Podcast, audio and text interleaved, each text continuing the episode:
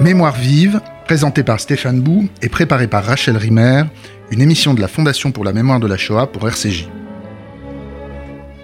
Des Juifs quittent la France. Ces départs, dans l'émotion qui a accompagné la série d'assassinats antisémites ayant rythmé l'actualité en France entre 2006, le meurtre d'Ilan Halimi, et 2015, l'attentat contre l'hypercachère de la porte de Vincennes, ont fait dire à un Premier ministre de la République que voir des Français juifs quitter de plus en plus nombreux leur pays parce qu'ils ne se sentent plus en sécurité, mais aussi parce qu'ils ne se sentent plus compris, parce qu'ils ne se sentent plus à leur place, aurait dû être, depuis longtemps, pour nous tous Français, une idée insupportable, et que sans les Juifs de France, la France ne serait pas la France. Des Juifs quittent la France, donc, mais comment à la fois prendre la mesure sociologique de ces départs et les expliquer politiquement? S'agit-il d'un mouvement de panique conjoncturelle ou bien d'un phénomène historique de plus en plus consistant? Dans son dernier essai, La France sans les Juifs, le sociologue Danny Trome écrit que le flux des Juifs quittant la France a pris une ampleur et une régularité telle qu'il faut bien le qualifier d'émigration de masse. Cela ne se dit jamais dans des termes aussi abrupts, parce qu'ils la quittent imperceptiblement, un à un, et parce que l'on hésite. Est-ce quelque chose qui arrive aux Juifs ou à la France? Bonjour Danny Trome. Est-ce que l'on peut revenir sur le titre de votre livre? La France sans les Juifs, dont l'énoncé peut être perçu comme provocateur, euh, peut-être même excessif. Hein. Alors, il évoque dans un premier temps euh, la phrase de Manuel Valls que j'ai citée dans mon introduction, mais, mais, mais, à vrai dire, en découvrant le titre de votre livre, j'ai aussi tout de suite pensé au titre d'autres livres. Alors, j'ai pensé à celui d'Hugo Betauer, écrit en 1922, La ville sans juifs, hein, qui était un roman qui imaginait la Vienne de l'entre-deux-guerres sans les juifs, et puis celui d'Arthur Landensberger, euh, en 1925, écrit quelques années après celui de Betauer, Berlin sans juifs. Est-ce que vous avez pensé à, ce genre de l'entre-deux-guerres où des intellectuels juifs euh, tentaient de décrire la crise européenne dont ils étaient les contemporains en imaginant euh, une Europe sans les juifs. Et alors, en fait, ma question, elle serait presque là. Est-ce que même après la Shoah, il s'agirait pour vous de, reprendre le fil de, cette euh, imagination pessimiste, hein, comme s'il s'agissait de développer l'hypothèse d'un scénario catastrophe, la fin d'une histoire, celle d'une relation privilégiée entre les Juifs et la France moderne, entre les Juifs et l'Europe?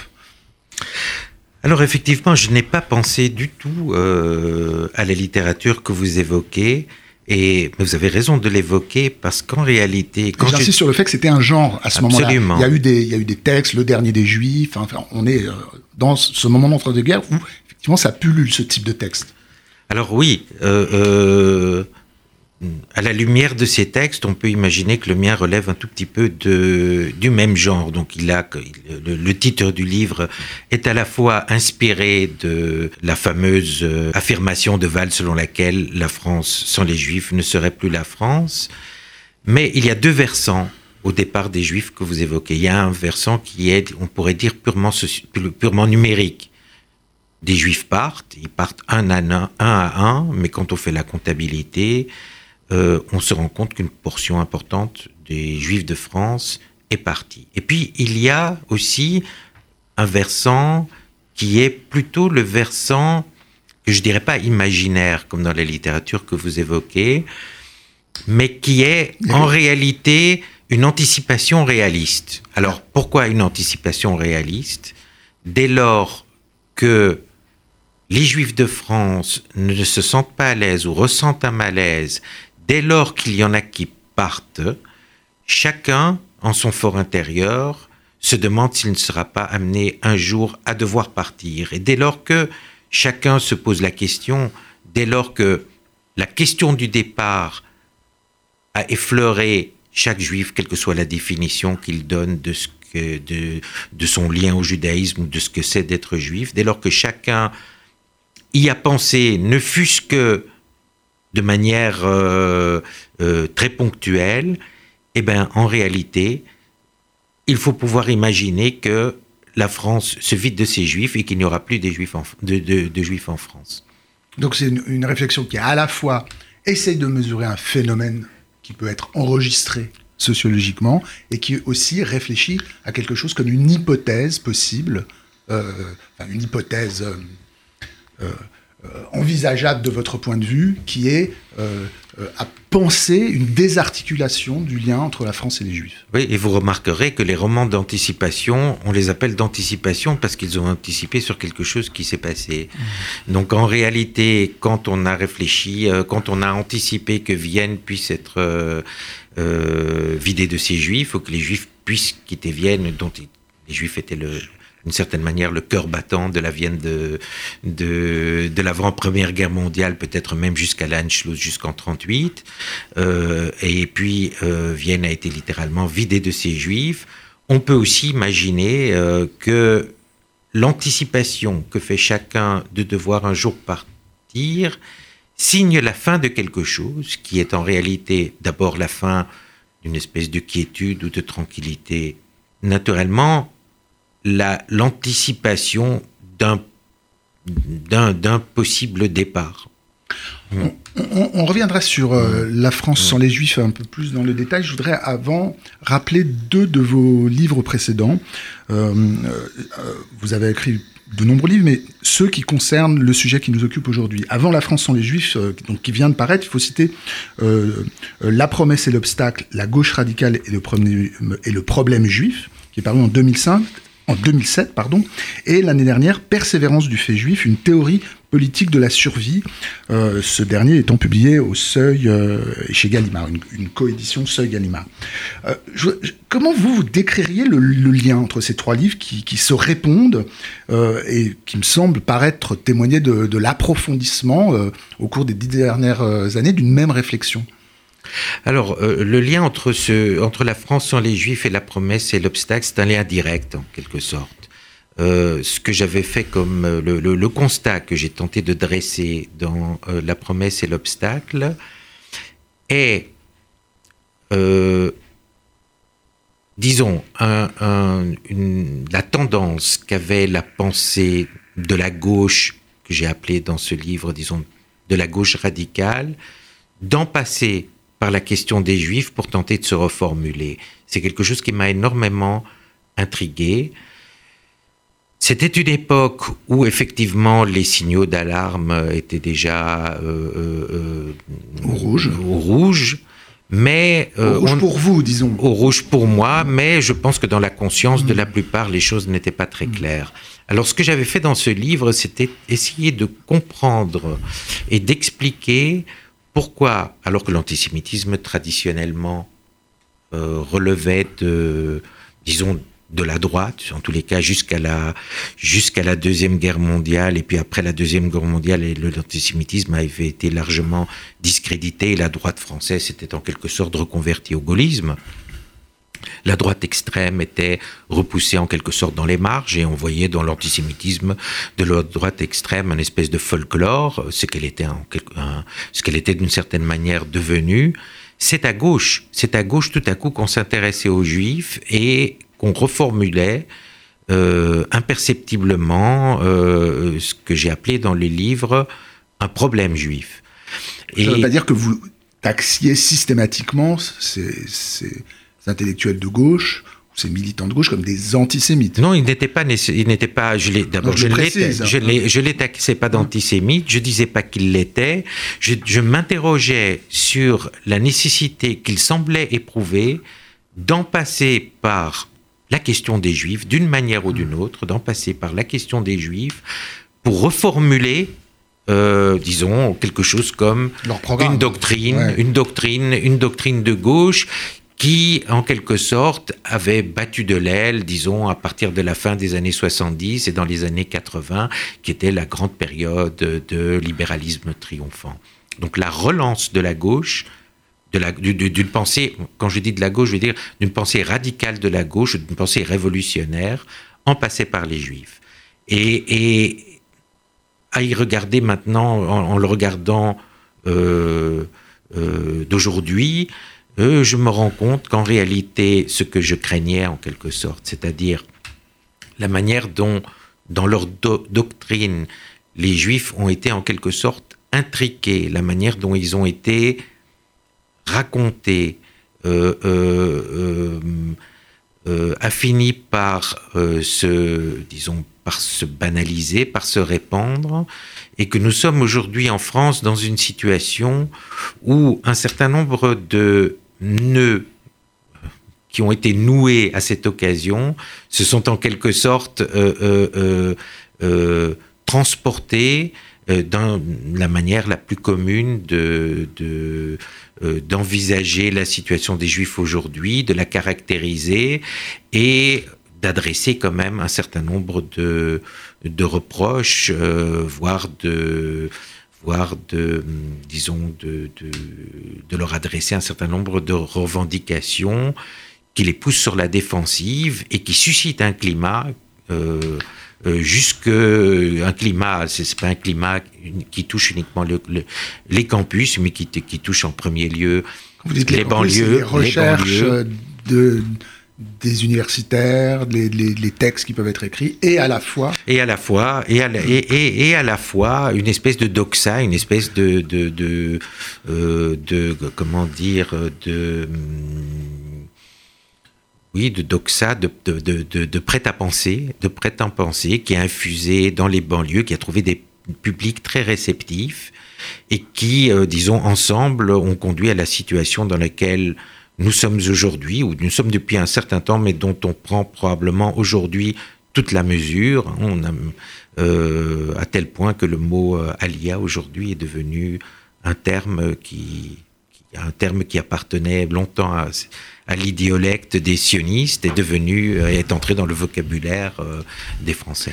mais alors qu'est-ce qui s'est mmh. pour vous radicalisé en disant pourquoi la France sans les Juifs aujourd'hui, dix ans après la promesse et l'obstacle euh, la gauche radicale et le premier juif. Mais en quoi ça, précisément, le problème juif ressurgit dans cette configuration nouvelle?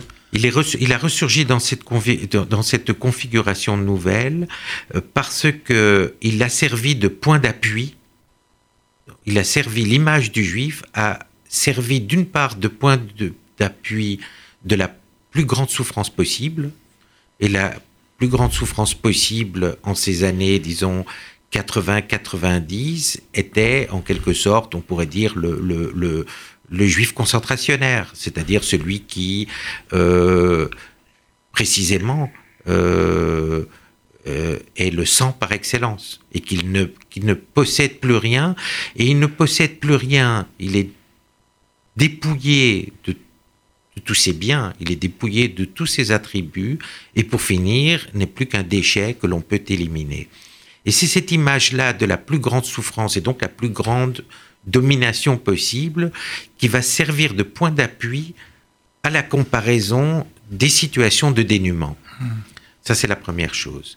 Donc, c'est pour ça que les Juifs, sous la forme de la plus grande persécution qu'ils avaient subie, ressurgissaient, disons, dans le tableau de la théorie de la théorie critique, de la théorie de la gauche radicale qui était en train de se, de se reconstituer. La deuxième chose, euh, c'est que euh, euh, les populations qu'on appelle postcoloniales, les populations immigrées, dans cette situation de désorientation, se sont de plus en plus comprises comme continuant de subir le sort du colonisé, mais à l'intérieur de la métropole. Et bien que leur patrie ait été libérée. Et donc, il y a dans cette euh, euh, réidentification avec euh, le passé colonial, comme si le passé colonial se rejouait constamment dans la France métropolitaine, il y a une, une, demande naturellement de reconnaissance de leur, disons, de, sort, leur sort particulier et des souffrances qu'ils ont subi et qu'ils subissent encore au jour le jour. Alors là, de nouveau, la question des Juifs a, surgi parce que euh, c'est fait jour cette revendication que la reconnaissance de leur souffrance euh, euh, était, disons, oblitérée, était oblitérée par l'omniprésence de la reconnaissance de la souffrance des Juifs. Et donc on a vu progressivement d'abord par comparaison, et puis euh, c'est fait jour une, revendication beaucoup plus agressive, disant que la Shoah ponctionnait une part euh, toujours trop trop importante de l'attention publique, euh, que en réalité elle faisait écran à la souffrance des autres et que en réalité la Shoah n'était plus que un instrument de domination d'autrui parce qu'il servait à cacher, il empêcher les autres d'exprimer leurs propres souffrances.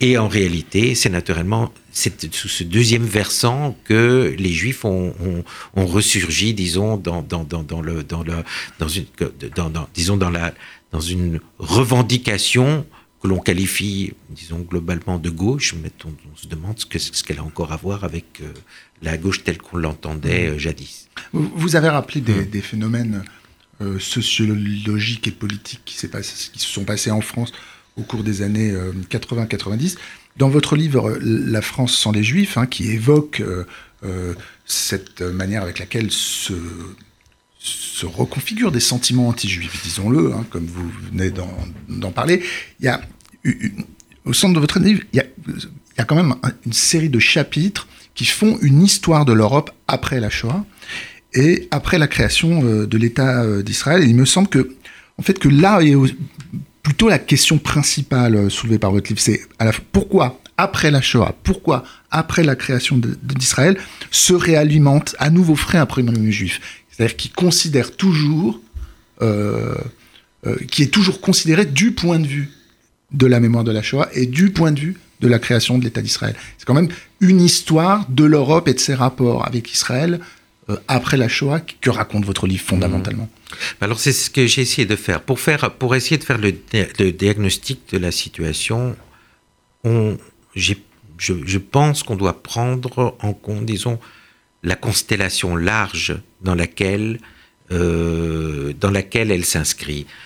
Pour avoir les coordonnées de cette situation, il faut avoir en tête non seulement la France et les Juifs, mais il faut avoir en tête l'Europe, les Juifs d'Europe et l'État d'Israël. C'est une espèce de triangulaire qu'on est obligé, en quelque sorte, de prendre en compte pour essayer de faire le diagnostic de la situation.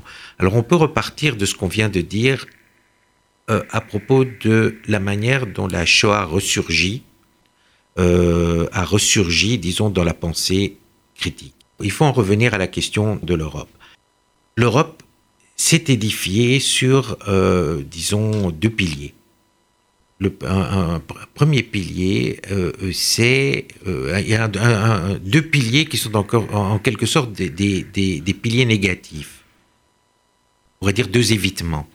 Le premier évitement, euh, c'est l'évitement de la guerre. L'Europe était une construction après-guerre qui voulait éviter que la séquence première puis seconde guerre mondiale ne puisse se reproduire. Et naturellement, le deuxième pilier, euh, était euh, euh, l'antiracisme, on peut dire. Parce que là aussi, naturellement, l'extermination des juifs a été perçue comme, disons, la quintessence de la persécution de la persécution raciale. Alors, naturellement, l'Europe n'a pu s'édifier que à travers le discrédit de la forme politique courante qui était celle de l'État-nation. Euh, L'État-nation était en quelque sorte discrédité, accusé d'avoir suscité le nationalisme, le fascisme, la guerre, le racisme, etc. Et donc il fallait, il fallait subordonner l'État-nation, alors que l'État-nation avait été, avait été construit comme la forme même de la politique souveraine, c'est à travers euh, l'État-nation qu'un peuple se donne un État en toute souveraineté pour, euh, pour, pour, pour, se représenter lui-même et pour s'exprimer vis-à-vis de l'extérieur. Il fallait la subordonner et l'insérer dans quelque chose qu'on a appelé, qui, qui, qui s'appelle l'Europe. Alors, on a cru naturellement, et là j'en reviens donc au lien avec ce qu'on vient de dire tout à l'heure, on a cru longtemps que précisément la Shoah avait en quelque sorte immunisé l'Europe contre l'antisémitisme. Euh, après ce qui s'était passé, on pensait que l'antisémitisme ne pouvait pas ressurgir. Or, la, chose tout à fait intrigante. On a parlé beaucoup en France de nouvel antisémitisme et on visait par là l'antisémitisme, euh, disons, qui venait cette fois-ci des populations immigrées, majoritairement musulmanes, mais pas seulement. Et en réalité, ce qu'il y a de nouveau dans l'antisémitisme, c'est précisément ça. C'est que la Shoah a été le point de départ d'un nouvel antisémitisme et qui n'est pas, et, c'est là qu'on rejoint ce qu'on vient de dire tout à l'heure, la nécessité d'en passer par la Shoah pour, en quelque sorte, euh, euh, euh, formuler une nouvelle, on pourrait dire une nouvelle doctrine de gauche. la Shoah s'est avérée être le point de départ d'un nouveau genre d'hostilité à, l'égard des Juifs. Du coup, naturellement, l'hostilité ne se à l'égard des Juifs n'est pas, euh, disons, l'antisémitisme tel qu'il s'est développé avant-guerre. Il est une hostilité à qui est reproché, il est, il est une hostilité, disons, qui prend sa source dans le fait que l'extermination a eu lieu. C'est-à-dire que c'est là, l'Europe reprocherait aux Juifs le propre, le propre, leur propre crime, quelque chose comme ça. Il y a une honte du crime européen contre les Juifs. Je pense, euh, euh, je ne le dis pas comme ça dans l'ouvrage, mais je pense effectivement qu'il y a quelque chose qui n'est probablement qui n'est pas digérable dans le dans dans les, disons dans le dans le fait de l'extermination des Juifs d'Europe. Et l'Europe, en se construisant, disons, dans l'évitement, en se construisant sur, on pourrait dire, l'évitement d'une politique résolue, sur un discrédit de l'État-nation, et d'une certaine manière, un rapport extrêmement contrarié à la politique, l'impossibilité de définir des frontières, l'impossibilité de... Alors pourquoi est-ce qu'on ne peut pas définir des frontières? Parce qu'on ne peut pas exclure on ne peut pas exclure parce que l'exclusion est la première étape vers la discrimination et la discrimination est la première étape vers l'élimination. C'est ce, genre de, de, disons de, euh, d'atmosphère qui imprègne toute la disons tout on pourrait dire la non politique européenne euh, fait qu'elle que, que, son rapport, disons, aux Juifs est un rapport troublé. Bon, là, on comprend qu'il s'agit pour vous de décrire par-delà euh, euh, le phénomène euh, enregistrable sociologiquement des départs des Juifs, un climat, un sentiment, de diagnostiquer une situation. Malheureusement, on est obligé de, s'arrêter là, Danny Traum. J'invite euh, les, auditeurs à poursuivre euh, la réflexion que vous menez dans ce livre, La France sans les Juifs, paru au PUF, donc il y a quelque temps, de lire aussi peut-être euh, Persévérance du fait juif, une théorie politique de la survie, qui est paru l'année dernière au, Seuil. C'était Mémoire vive, deux adresses pour nous réécouter, radio-rcj.info et mémoire vive au pluriel.net, ainsi que sur RCJ.